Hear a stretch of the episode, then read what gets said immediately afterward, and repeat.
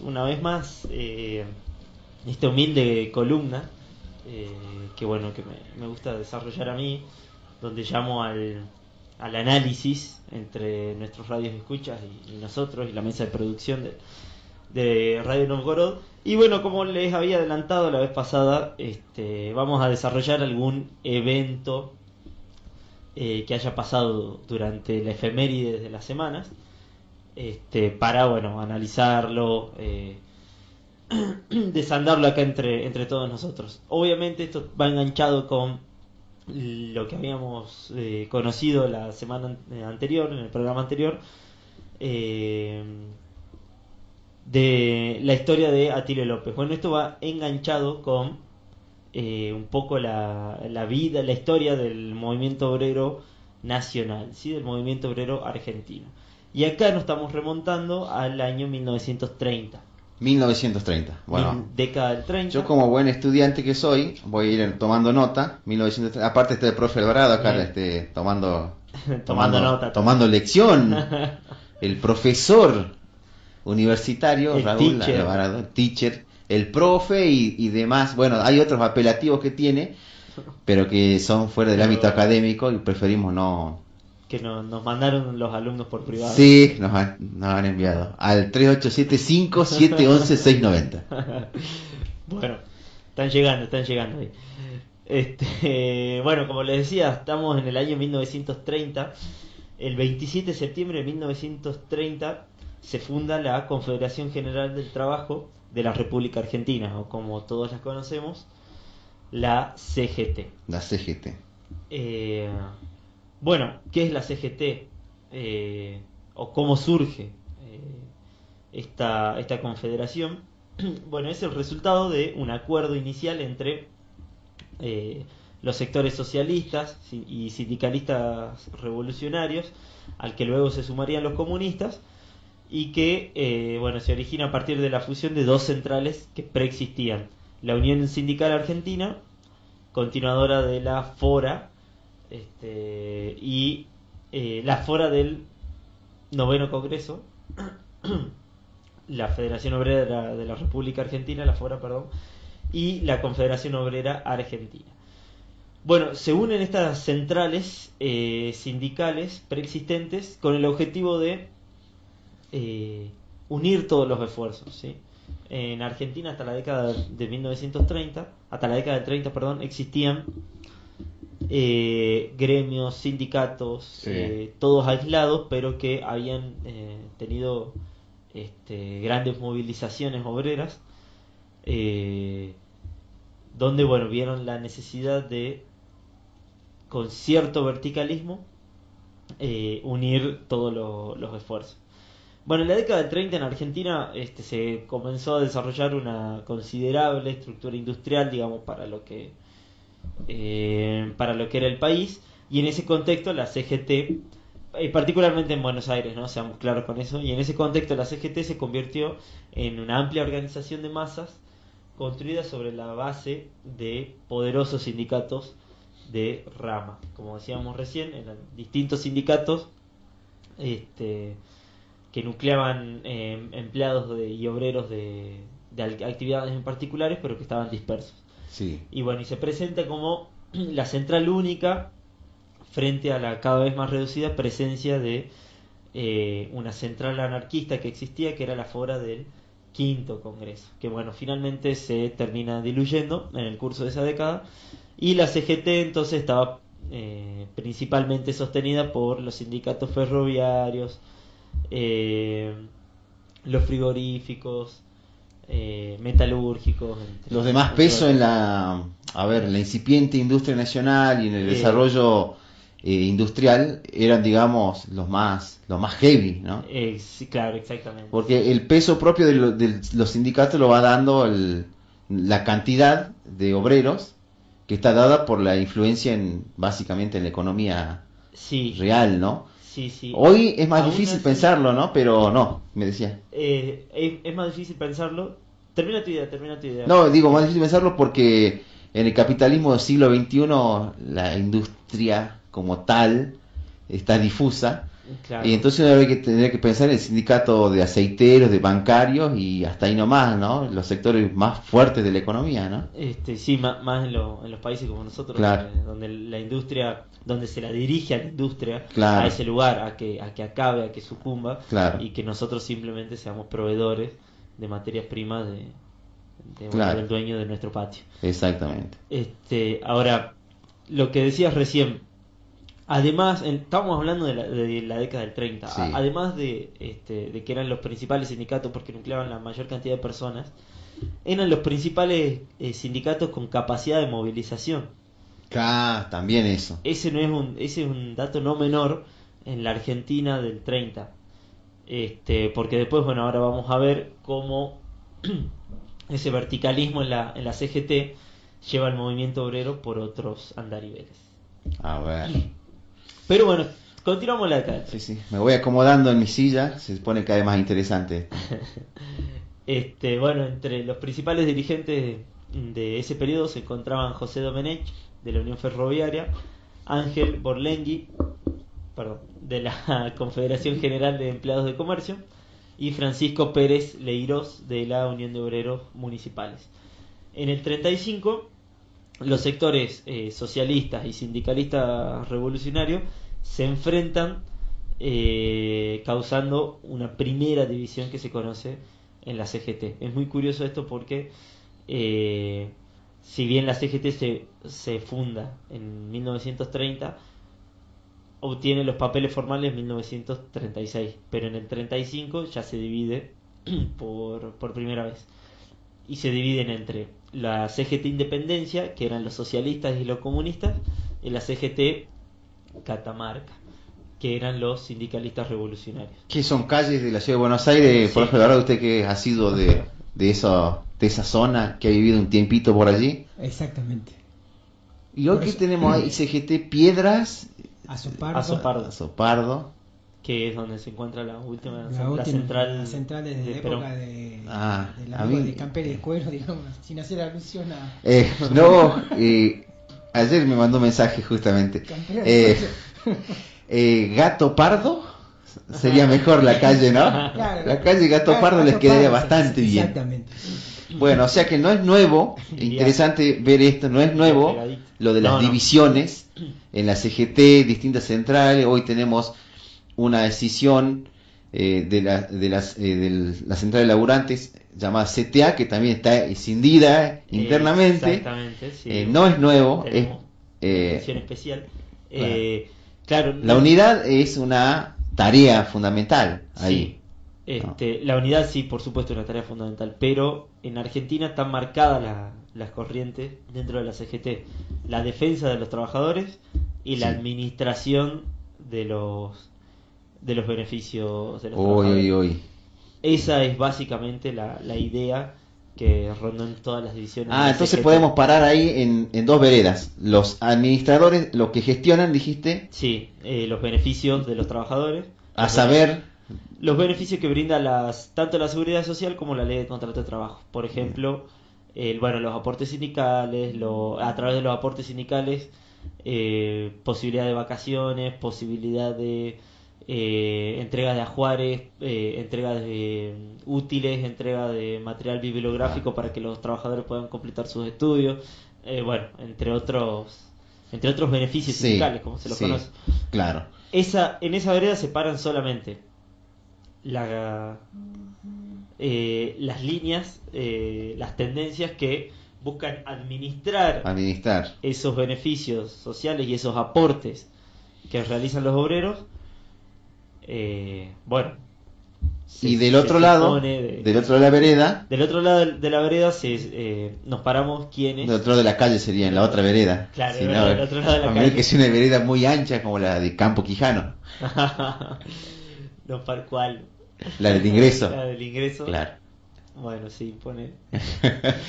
este. Aunque en los pueblos nadie usa las veredas para caminar, hay que decirlo, ¿no? Sí, sí, estaba, estaba a punto de hacer comentarios sobre eso, pero dije. Nadie, la vereda está sí, es una, una extensión de las viviendas muchas veces, garajes, cerraditas y qué sé yo. Eh, parrillas. Bueno, no nos vayamos. En la otra vereda eh, estamos eh, los que planteamos una defensa de los trabajadores con un programa, pero con una liberación final del trabajador del yugo del capital y de la explotación. Porque eh, estar dentro de un sindicato, eh, darle aportes al sindicato y en contraprestación a lo sumo recibir una obra social, por ejemplo, no significa estar. No, aparte porque el tema de los beneficios no es eh, una bondad del, del moyano de turno, sino que es eh, son leyes conseguidas en la lucha justamente desde el otro sector que han sido institucionalizadas y utilizadas como clientelismo. Entonces, eh, claro, ahí está lo, interesante. Se cristaliza bastante en esta época que vos marcás, se cristalizó muy fuerte eh, en otro periodo más cercano, cuando uno ponía de un lado a Rucci y del otro lado a Tosco. Sí, por ejemplo. Y hoy en día casi todo, casi que todos están del lado, todos son Rucci. del lado Rucci de la vida, ¿no? Sí, sí, sí. Tema, tema. Todos son Ruchi, pero bueno, este. Estamos. No hay eh, nadie capaz que eh, de terminar con la misma suerte con la que terminó Ruchi. Hay un tema de Jauría que habla de Tosco, cómo hacer por dónde comenzar, diría, y acierta ahí, porque viendo el panorama hay que reiniciar ahí eh, el laburo. Estamos con Fernando Barbarán haciendo eh, las efemérides centrados hoy en eh, la, fundación de la CGT. la fundación de la CGT. Pueden hacer sus aportes al 3875-711-690. Esto es No Radio Insurgente. Ya un oyente ha dejado un, mensaje escuchando. Estará el chamán en vivo. A esa hora pregunta. Vendrán los muchachos del chamán a entrevistarlos aquí tipo 11.30 ya para el cierre del programa, cuando eh, sea plausible poder romper el estudio y que el programa no quede trunco, ¿no? Entonces, justamente está pensado para, esa hora. Se ríe el profe Dorado, yo aviso, estoy avisando de antemano. Bueno, eh, sigamos. Seguimos, eh, este, dale, ¿en qué estábamos? Bueno, comenzaba la primera decisión de, la, de la CGT, la CGT Independencia y la CGT eh, eh, Catamarca. Catamarca. Bueno, quienes divide a los socialistas y a los comunistas por un lado y a los sindicalistas revolucionarios por el otro. Los sindicalistas revolucionarios estaban eh, nutridos en gran parte por inmigrantes, los inmigrantes españoles, italianos, que bueno, que venían con las ideas anarquistas, trajeron las ideas anarquistas a, la, República Argentina. Este, los padres, los padres ¿no? de, de muchas personas este, que hoy se jactan de...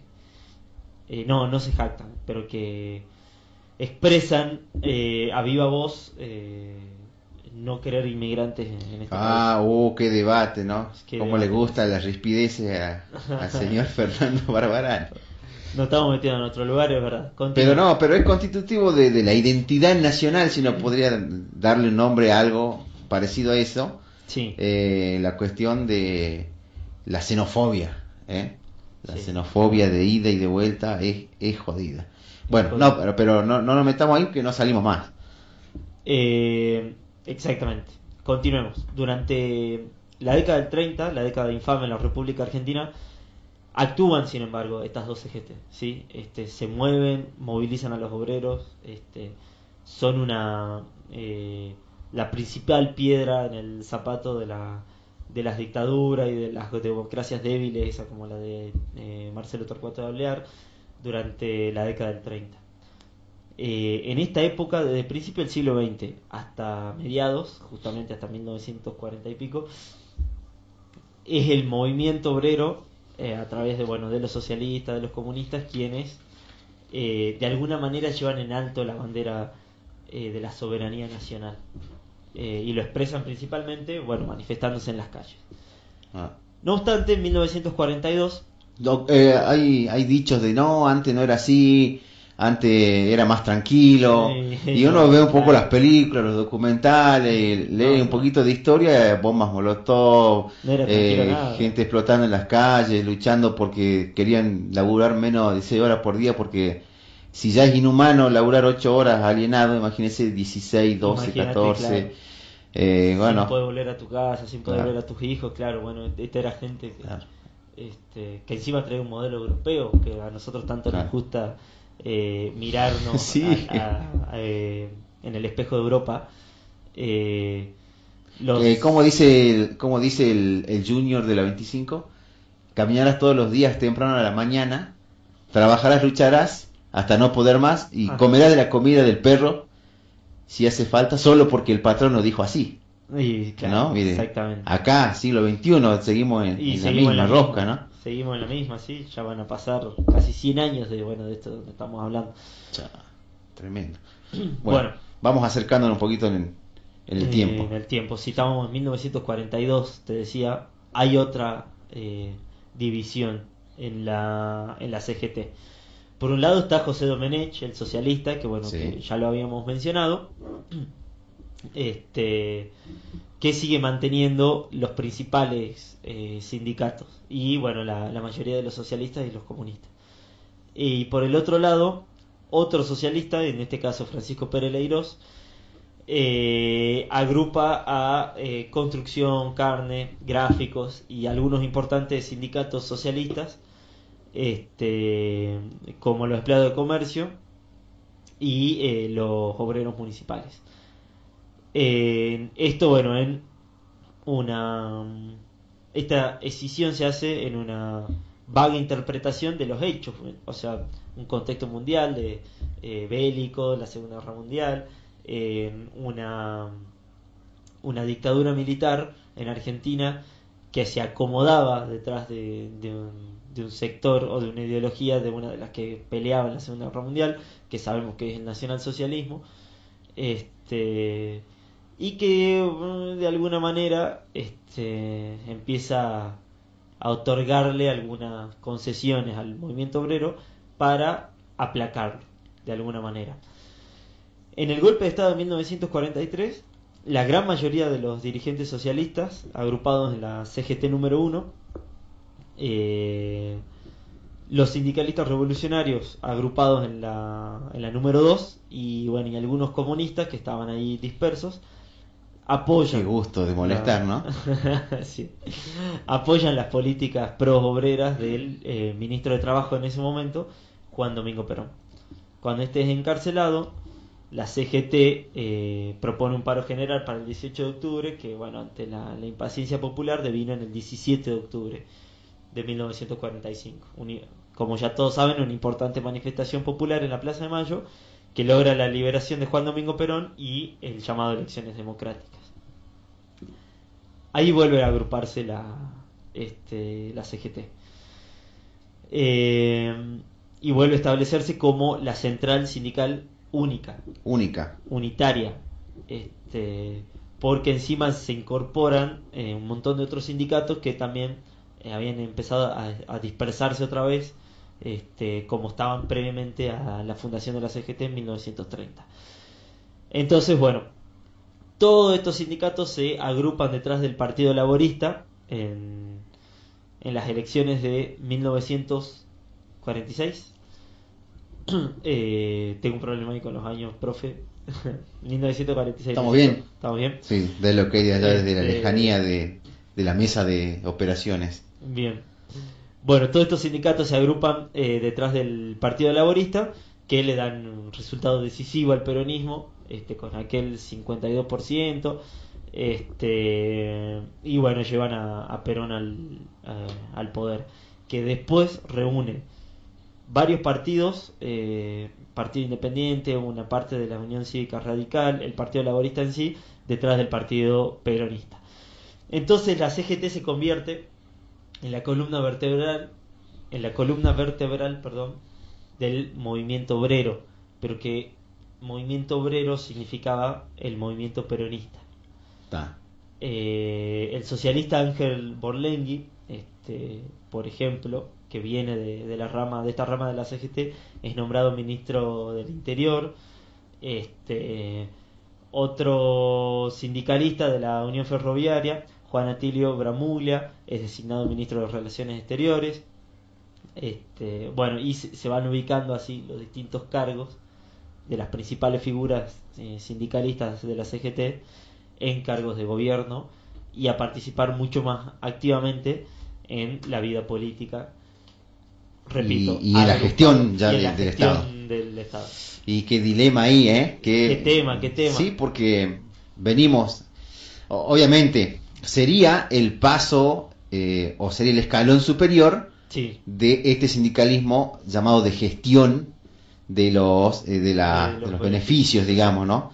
Sería el, paso, eh, digamos, pasar a las grandes ligas, es decir, empezar a definir cómo bajan esos beneficios, a quién bajan y, bueno, las mañas que han ido adoptando los sindicalistas y que son la génesis de lo que hoy conocemos, de cómo hoy los conocemos, ¿no? Eh, claro, exactamente. O sea, en, ese momento son la génesis y, quizás la, mayor exponencia.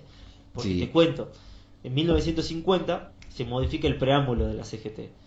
1950. Sí, porque más tarde me toma elección eh, cuando eh, hacemos el, cambio de los vouchers de cerveza que tenemos, el profe Lauro empieza a tomar elección. Entonces, año, hito y demás, porque él es un eh, de estos este, academicistas extremos ah, y de la escuela ortodoxa, ¿no? De... Tiene que saber día, fecha y hora. Todo, todo. Es de la escuela del profe Cáceres, mezclado con Mark Bloch Eh, y Perry Anderson, por ahí ese, ese es su, su línea teórica. Y, eh, y sí, y con, con, con, con pincelazos de, de Malta y Manente, la doble M de, de, historia. Así que, Qué influencia. ¿eh? tremendo.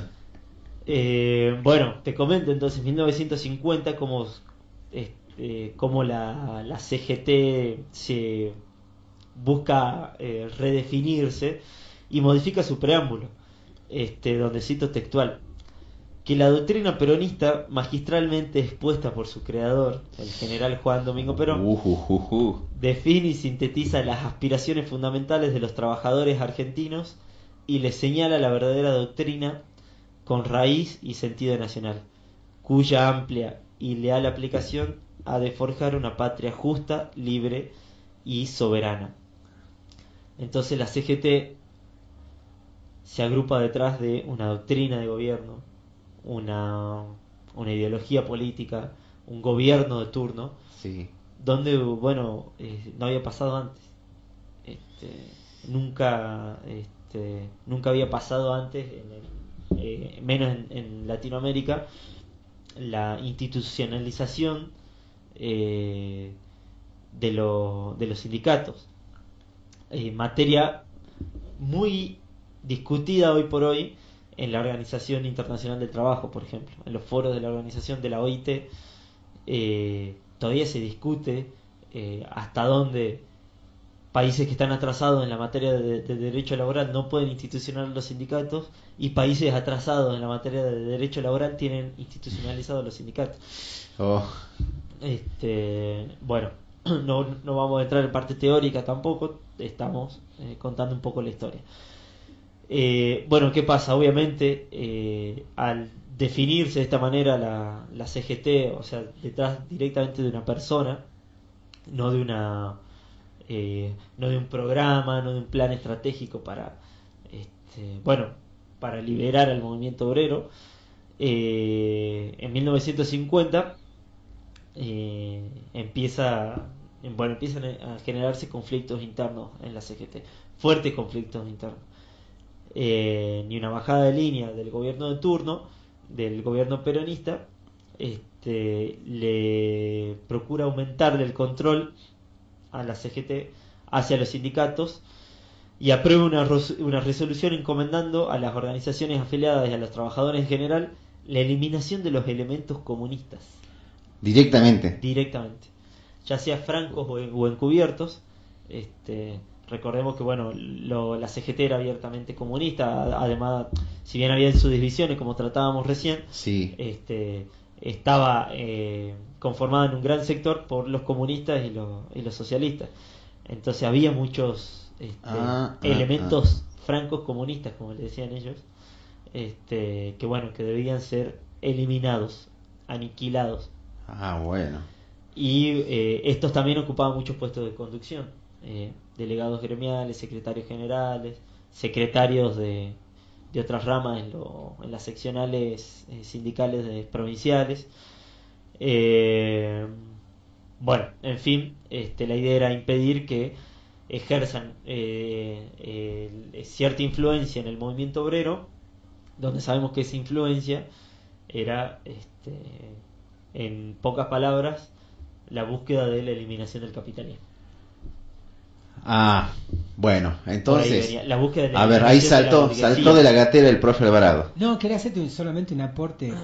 Una de las herramientas fundamentales para llevar a cabo esta represión fue la famosa, fue la famosa ley de 1902, de ley de residencia. ¿Por qué? Porque, digamos, lo, lo, que se llamaba en esa ley, lo que está establecido como las ideologías extranjerizantes, obviamente, como bien lo dice la, la esa leyenda, habla de que los que traían esas ideologías eran extranjeros. Entonces, como se portaban mal, se aplicaba la ley de residencia. ¿Qué significaba? La expulsión del país. Si bien esa ley en la época de Perón no tuvo la trascendencia de decir, bueno, vamos a votar, mejor dicho, me corrijo, expulsar del país a estos, este, digamos, adoradores de las leyes de las ideologías extranjerizantes, esa ley es la base, digamos, para poder digamos, suprimir, para poder amonestar a los que se oponían al sindicato peronista. Y otro dato curioso es que esa ley recién se deroga en 1958, porque aparece otra nueva ley, que es la Ley de Seguridad Nacional. Ah, ah. Opa. Bueno, es genial ese aporte, porque, qué, detalle. Porque engrosa la, la retaíla de antecedentes nefastos de cercenar básicamente el pensamiento, la crítica y la organización, ¿no? Cosa que, si uno se pondría a pensar, debería estar en los fundamentos del sindicalismo, era justamente lo que se quería eliminar, porque tras el, o bajo el manto de el, demonio, el cuco comunista, lo que se buscaba era cualquier forma de crítica a, la doctrina debe ser eliminada. Claro. Eh, eh, sin, sin, sin mayores... claro. Claro, y y lo fácil y lo sencillo era eh, acusar de comunista a cualquier persona, por más que no lo sea, si lo, si lo fuese lo, lo diría orgullosamente, si no lo fuese, eh, como hicieron con Ragone, ¿no? decir que era un elemento marxista, justamente fue lo que después desencadenó en su secuestro, desaparición y muerte. ¿no? ¿Cómo será ese, digamos, ese, ese, ese, esa carga semántica que tiene el declararse comunista que, por ejemplo, hace pocos un mes creo, la expresidenta de la Nación, este, en tono de burla, habló del, de, digamos, de, la sovietización de la Argentina como un, en forma, eh, digamos, eufemística. No sino peyorativa. Peyorativa, Como diciendo que ser soviético está mal. Digo, ¿no? O sea, esto es un tema para analizar. Este, claro, sí, desde qué lugar también pararse, ¿no? Para decir ser soviético está mal. Este, un pueblo que sufrió este, tanto hambre, tantas guerras, y sin embargo bajo esa sovietización llegó a la victoria. Este, pero bueno, me están diciendo que estamos casi sin tiempo, así que voy a apurar. Este, no Dos minutos te queda. Un minuto. Dos minutos. No vamos a hacer más líneas entonces. Este, continuemos con con la pequeña historia esta de la, de la CGT que, quiero plantear. En 1955 se produce el golpe militar de la Revolución Libertadora para algunos, fusiladora para otros. Derroca Perón y prohíbe la actividad del sindicalismo. Eh, la CGT eh, comienza entonces una larga etapa de resistencia para reorganizarse en la clandestinidad este, y bueno, forzar la anulación de la, de la proscripción del peronismo y el regreso de Perón al país. Esta reorganización y esta etapa de resistencia, sin embargo, la hace recurriendo una vez más a todos los elementos comunistas que habían eliminado. O sea, la, CGT no puede reorganizarse y reiniciarse frente a la sangrienta dictadura militar si no fuera por el apoyo de los socialistas y los comunistas. Este, en 1966, una parte importante de la CGT eh, ve con agrado el golpe de Estado contra Arturo Humberto Ilia, eh, que, bueno, que da origen a la Revolución Argentina, pero no logra concretar un acuerdo estable con el dictador Onganía, obviamente porque se inclinó a consolidar la alianza con los sectores tradicionales eh, del poder económico, contrario obviamente a las al, al sindicalismo industrial, etcétera, etcétera. Continuamos eh, nos habíamos quedado en la década del 60.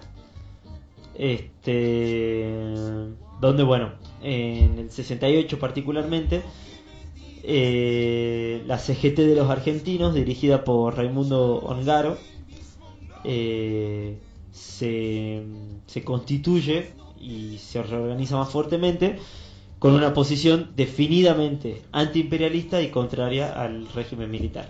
Sí. Bueno, en el mismo periodo la violencia política se acentúa, como, como saben, la vez pasada ya lo hablamos mucho con eh, recorriendo la historia de, Atilio López, y bueno, y aparecen varias organizaciones guerrilleras, entre ellas los montoneros, por ejemplo, de origen cristiano nacionalista peronista. este uno de cuyos blancos sería la burocracia sindical de la CGT. Este, entonces, bueno, eh, atacan a varios dirigentes sindicales, entre ellos a Augusto Timoteo Bandor, secretario general del poderoso sindicato metalúrgico, pero eh, quien es quien, uno de los que intentan desarrollar un peronismo sin Perón, eh, tratando, bueno, de de, renegociar con las dictaduras militares esta, esta nueva administración de los beneficios sociales, como hablábamos recién. Este, bueno, en el 75, eh, vamos a ir avanzando rápido, ya la CGT se afilia directamente a la, a la Confederación Internacional de Organizaciones Sindicales, vuelve a tener un fuerte auge institucional, una fuerte estructura institucional, por decirlo de alguna manera, pero en el 76, bueno, se produce el golpe militar, el último golpe militar, la última dictadura, este, autodenominada proceso de, reorganización nacional, donde resultan desaparecidas unas 30.000 personas, muchos de ellos encarcelados, torturados, asesinados en centros clandestinos de detención, eh, pero que son muchos de los dirigentes de la CGT, varios dirigentes eh, de segunda, tercera línea de la CGT eh, y militantes de bases son están dentro de estos 30.000. Fueron también desaparecidos, asesinados, torturados eh, por la última dictadura militar argentina. Eh, bueno, ¿qué hace la, dictadura? Aparte de, encarcelar y, bueno, desaparecer, interviene los sindicatos. pero vuelve a disolver la CGT este, como ya lo habían hecho previamente los otros golpes militares, las otras dictaduras militares en la Argentina. Eh, y una vez más en la clandestinidad, el sindicalismo se reorganiza en un sector confrontacionista con la dictadura este, y un sector dialoguista donde eh, se autodenominaban la CGT Azopardo. Ahí está, ahí está, la que, bueno, no digo que subsiste, ¿subsiste como tal o no? A Sopardo, si subsiste como tal. Sí, sí por supuesto. Sí, sí, sí. Este, por supuesto, hoy, por, hoy por hoy sí. Este, bueno, en el 79, eh, durante abril del 79, eh, la CGT, la confrontacionista, este, que bueno, que en la clandestinidad adopta varios nombres, la CGT Brasil, los 25, entre otro, entre otras definiciones. 1979. Sí, Ah, este, plena dictadura, clandestinidad, eh, muerte, persecución, genocidio. Sí, eh, genocidio y una y esta CGT que aparte que es confrontacionista intenta reagruparse, reorganizarse.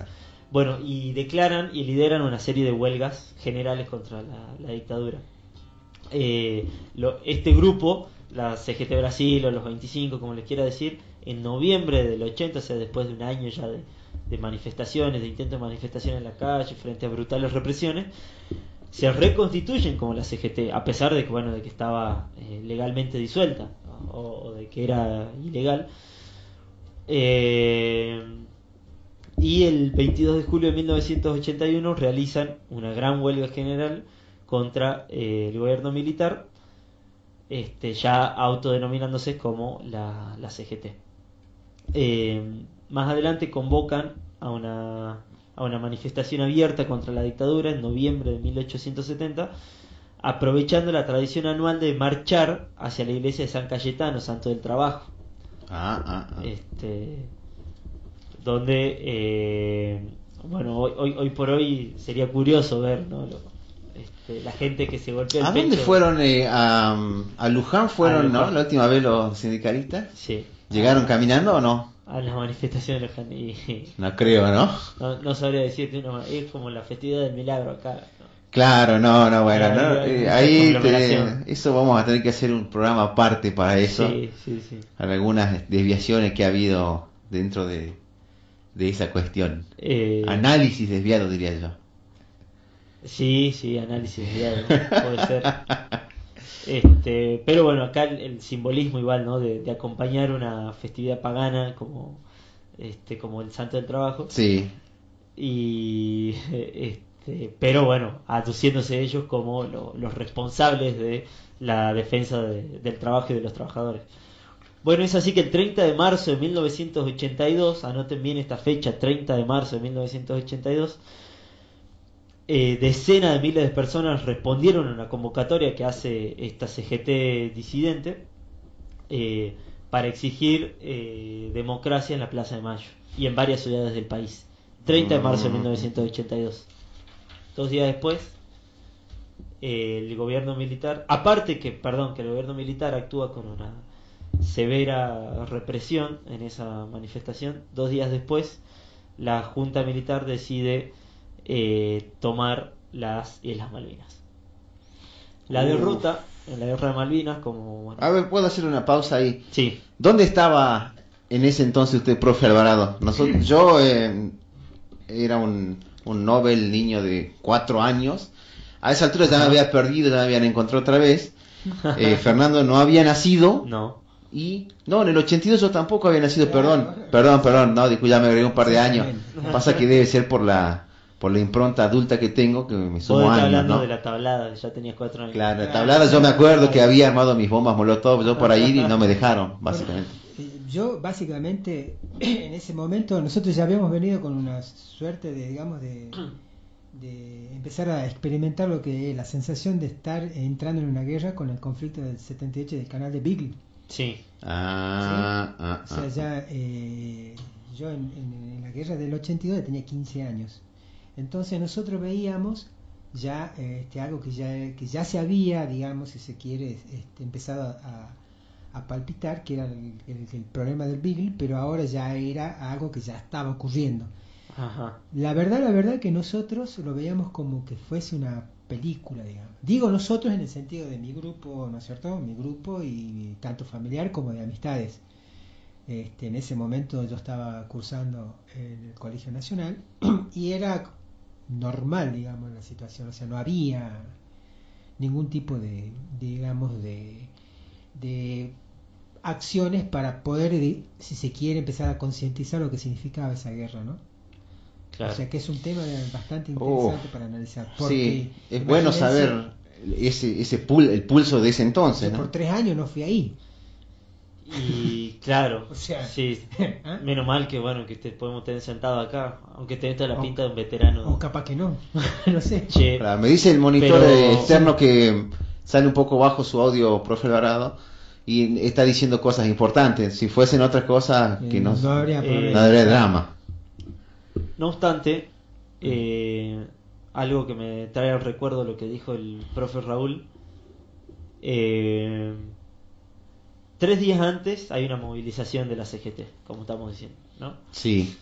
Eh, decenas de miles de personas.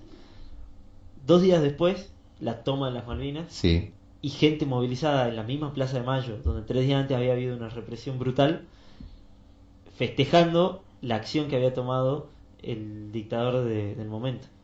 Lo alababan al claro, momento, ¿se acuerdan? Son, sí, no, eso, eso tiene una explicación desde la sociología, si se quiere. Sí. O sea, eso es lo que se llama cuando se, cuando se entra, digamos, a, a, una, a un estado de, digamos, de, de, de total falta de, de, irracionalidad, digamos, entonces aparecen los líderes carismáticos que hacen de que uno este, se embarque, digamos, en ese liderazgo a partir de, ya no de lo racional, sino de lo sentimental.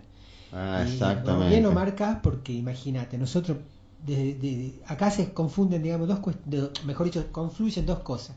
La represión de un, de un gobierno dictatorial totalmente este, ilegal, inmediatamente ese gobierno utiliza la guerra de Malvinas para poder legitimarse, y, pero más que legitimarse, encontrar, digamos, consenso dentro de una sociedad que hacía tres días lo había defenestrado, y ese consenso lo que quería lograr a partir de un, de un sentimiento que medianamente casi todos los argentinos lo desarrollamos, que es el nacionalismo. Es un tema bien complejo, digamos, para entender. Sí, sí, lindo. bueno, anótelo para una próxima columna. Sí, sí, sí. Total, en la, dos horas extra que vamos a hacer hoy podemos retomar eso, ¿no? Tranquilamente. bueno, pero hablando de retomar, este, y para que retomar, no tomamos nada acá. Usted. Retome y cierre. Bueno, derrota en la guerra de Malvinas, sí, este, todos lo sabemos. Produce el colapso del régimen militar y la convocatoria de elecciones democráticas. De vuelta, este, la CGT, está disidente, eh, bueno, acompaña los últimos días del... O sea, acompaña en la movilización, perdón, los últimos días del, gobierno militar. Acompaña eh, movilizando a los obreros, a la gente en la calle, este, sabiendo que, se, que, bueno, que venía el fin pero manifestándose eh, de todas maneras. ¿sí? Manifestándose, claro. Una cosita para, que, para lo que decía Fernando. Fíjense de, curioso este dato, ¿no? También apelando a las cuestiones de cómo, cómo, cómo funciona, digamos, el, poder y el ejercicio del poder. Sí. En aquel momento la CGT convoca una, una CGT que era totalmente, como bien lo está diciendo eh, Fernando, peronista, ¿no? Sí. Peronista, peronista. Sí. Esa CGT convoca a que el pueblo salga a la calle ¿Sí? Bien. Hoy, hoy, 2019, el casi, casi seguro presidente, futuro presidente de la nación, dice que nos tenemos que quedar en la casa. Sí. Ojo. De la misma línea. De, la misma línea. Qué bien que viene eso. O sea, digo. Qué bien que viene para, para echar el análisis, porque justamente eh, analizamos los sucesos históricos para, no digo comprender, porque es muy grande la palabra, pero por lo menos para tener datos en el análisis del presente, ¿no? Después cada uno comprende su modo eh, y en eso no podemos influir, pero sí eh, tener los datos que eh, vayan sumándose al análisis de mínima. Después, claramente, la libertad... sacará sus propias conclusiones. Sí, la libertad de criterio bueno, que también es un tema a discutir, ¿no? como, diría la gran filósofa este, porteña, Karina Jelinek, lo dejo a tu criterio. Lo dejo a tu criterio. Antes de seguir haciendo acotaciones de, de, nivel. De índole farandulero. Eh, doy por cerrado, pero bueno, paso rápido a la década del 80. A ver. Década del 80, Alfonsín. Alfonsín eh, confronta directamente con la CGT y busca crear una nueva ley eh, eh, sindical, ah. donde, bueno, eh, si bien es consensuada con, con los sindicatos, no, no estaba la figura institucional y determinante que, que, tenía la CGT durante los gobiernos democráticos, sobre todo peronistas, este, y o la, la, la que tiene hoy. La CGT obviamente responde con una serie de huelgas generales, tres en total, que eh, debilitan, entre otras cosas, al, gobierno de, Alfonsín. No se llega, bueno, a, a, contar con la ley, la nueva ley sindical que quería proponer Alfonsín. Eh, bueno, Alfonsín termina anticipadamente, eh, este 1989, su gobierno, en medio de una incontrolable hiperinflación, este, y la CGT acompaña eh, participa de la campaña electoral del candidato peronista Carlos Saúl Menem. Este, llevando eh, que llevaba un programa más eh, popular y nacionalista, este, pero bueno, inmediatamente pasaron cosas. Pasaron cosas, sí. Este, y se Menem produce un viraje político adhiriendo a, a las políticas, a las nuevas políticas neoliberales eh, que promovía el consenso de Washington, etcétera. Bueno, conocemos qué pasa en, la década del 90 y sabemos que el, neoliberalismo, los argentinos nos, dimos el gusto de, volver a, participar este, activamente, a militar activamente las ideas del neoliberalismo en dos periodos de nuestra historia. Este, así que bueno, no, no voy a explicar eso. Sin embargo, la CGT ahí se divide en cuatro grupos. Ya no se Ah, cuatro grupos. Se divide en cuatro. Bueno. Este,